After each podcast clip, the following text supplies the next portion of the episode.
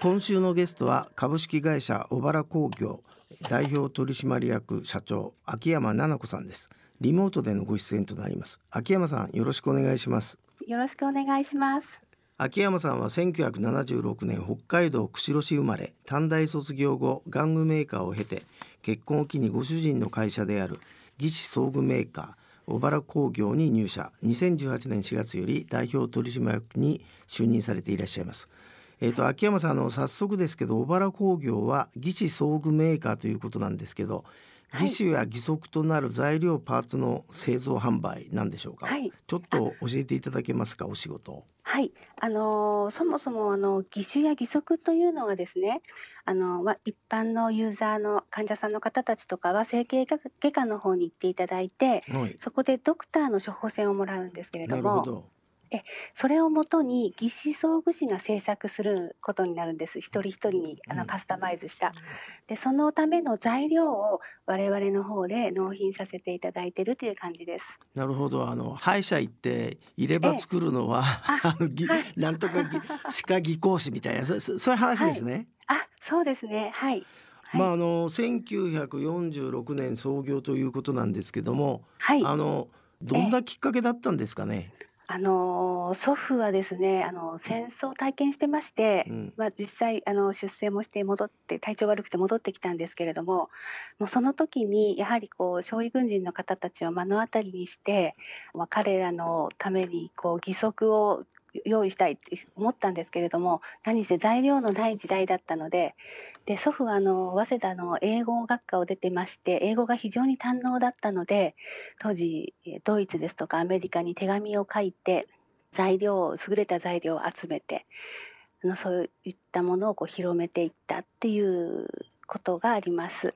まあじゃあ本当にあれですね、ゼロからあのそういうもものの会社っていうか日本にない会社を立ち上げたということですね。そあ、そうですね。はいで。この、えー、とし資料の中で創業当時から日本ならではの作り方をしているというはい。中で「鍛造」というはい。あの鍛錬の鍛に、えー、とはい侵入の作るっていう字で、はいこれが、えー小原工業の、まあ、一番の肝だって書いてあるんですけどこのはい鍛造っていう製造工程をちょっとご説明いただけますか？はい、まずあの鉄をですね、あの昔ならではの刀を製造している場面を想像されるのがもう一番わかりやすいかと思うんですけど、はい、もう熱してあの叩いて 鍛えて伸ばしてあ。の形にしていくっていう作り方なんですけれども、む昔僕はあのし島根のそういうたたらの、あの、刀鍛冶を取材したことあるんですけどそはい。それと全く同じ工程をその伸ばすのに使ってるわけですか？はい、そうです。そういった作り方をしています。あのよく義足とか義手っていうとあの木造のね、はい、イメージがあるんですけどはい、その木造ののものにその鋼の部分がついてるわけですか？はいあ、はい、あの昔はですね、木足っていうの結構一般的に使われていまして、はいその木せ木足に木で作られた木足にあの筋金のパーツをつけて使っていました。あのまあ普通に考えるとあれだけデリケートなもんですから、はい、使ってるうちになんか調整とか、そういう工程も、はい。まあ以前あの車椅子のなんつうかラグビーとかねああいうのええ。取材すると調整が大事だっつってましたけど、はい、えやっぱりあれですかその小原工業さんの商品も途中でなんか調整したりとかそういう工程もあるんですか？あ、はい、もうともうそれはもう一人一人なので、本当毎回調整調整あるんですけれども、あの留め具のところはもうしっかりあのか固定するような形にして、もうガタがないような感じにして、あの筋金のそのまっすぐなところはあの義肢装具士が二次加工をするので、二次加工しやすいようなこう作りといいますか、それでもう鍛造を採用しているんですけれども、あやっと分かってきました、じゃあ、えー、と小原さんのとこで、えー、と はい。着物のところは作って、ええ。調整するのは、はい。まあ、病院にいらっしゃるええ、方がやると。はい、あ、はい、そうなんです。あなるほど、はい。J-Way Lohas Talk 秋山さんあの今本社の社屋を建て替えられているそうですけどその時に出てきた、あの、はい。せ製品をはい。なんかルワンダに寄付されようとしたんですけど まあ僕はあのはい。アフリカもう30年ぐらい付き合ってんで、このニュースがすごい気になったんですけど、あこれはどういう話なんですか、あの、えっ、とですね、ルワンダに、あの、日本人の義肢装具士でルアシングアマミさんって方が、もう20年ぐらいですかね、いらっしゃって、わけのわかんない日本人の女性はすごいとこで働いてんですね。はい。それで？ええ、で、あの、彼女があそこで、あの、義肢製作所を作るときに、まあ、先代の父が協力したっていうこともありまして、はい。まあ、えっ、と、彼女が日本に来たときに、えっ、と、私たちのところに、まあ、少し、あの、ちょっと相談があったんですね。はい。それでちょうどまあ建て替えの時が重なっていましたので、もういっぱい在庫もありましたので、ちょっとどうぞ見てくださいってこう倉庫を見て、はい。もう宝の山だって、もうこんな製品はもう本当に手に入らない他の外国のものを代用したりもしてるんだけど、はい。やっぱりもううちで扱ってる製品っていうのがやっぱり全然違うっていうんですね。うんうんやっぱり国立リハビリテーションセンターとかそういったところにうちは収めてましたので、はい。でももうそれはちょっと型落ちだったり、はい。日本ではもう売れなかっ売れなはい。い商品に古くてなってしまってたんですけど、じゃあこれらは全部欲しい使いたいっていうことだったんで、はい。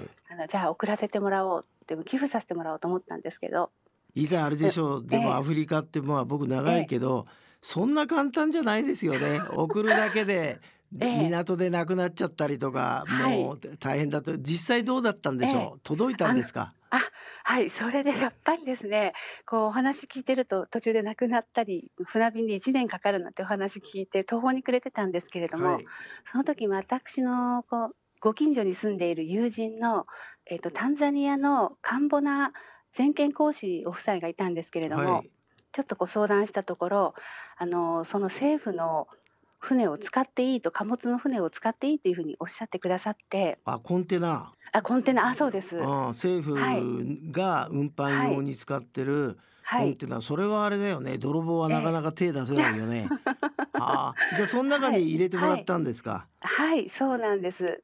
で量がすごい4、えっと、400万円ぐらいでそうですね。8畳の部屋が全部埋まるぐらいの結構普通量。すごいな。あの それでまあタンザニアだからダラエスサラームかな？ついたんですかね、それは。あはいつきました。もうそれはきちっとついて。はい。で結局マミさんのところがとその時に災害があってあの技師製作所がちょっと活動できなくなってしまったので。ど。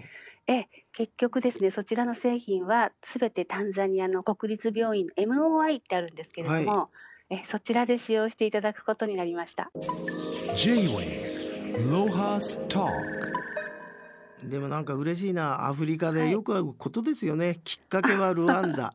それで、はい。タンザニアからルワンダまで送るってもうとてつもなくまた大変なことで。で でもまあ最終的には、はい、えー御社のその、えー在庫になってたものがあの、はい。タンザニアの国立病院で役立てられたっていう話ですね。これ何年前の話なんでしょう、あこれはですね昨年です。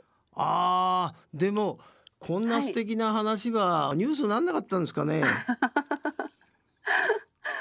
あそうですね。あの感謝状大使の方からいただきました。簡単じゃないですよね、アフリカに物を 善意で送るっていうの。そうですね。私は本当にラッキーでした。相談した方が良かったのでもうその方が全部あのアレンジしてもらえたのでそれで、まあ、昨年の話でその後秋山さんは現はい。地タンザニアにい行かれたと、普通、ええ。あの行く行くっつってみんな行かないんですよアフリカ。はい。でそれで、ええ。どうでした？そのタンザニアの病院も訪ねられたんですか、あはい。あの紹介していただきましてその国立病院のあのエグゼクティブディレクターともお話しさせていただきましたし現地の製作所の方も見させていただきました。はあ、そしたらあれじゃないですかねこのダシングアマミさんは工場がないんだから、タンザニアに移って この病院でやればいいのにと思うんだけどいい今彼女はどこにいるんですか？ああのルワンダで、はい。あの新しい技師製作所また一から制作するっていう活動をあされています。しぶとくていいですね。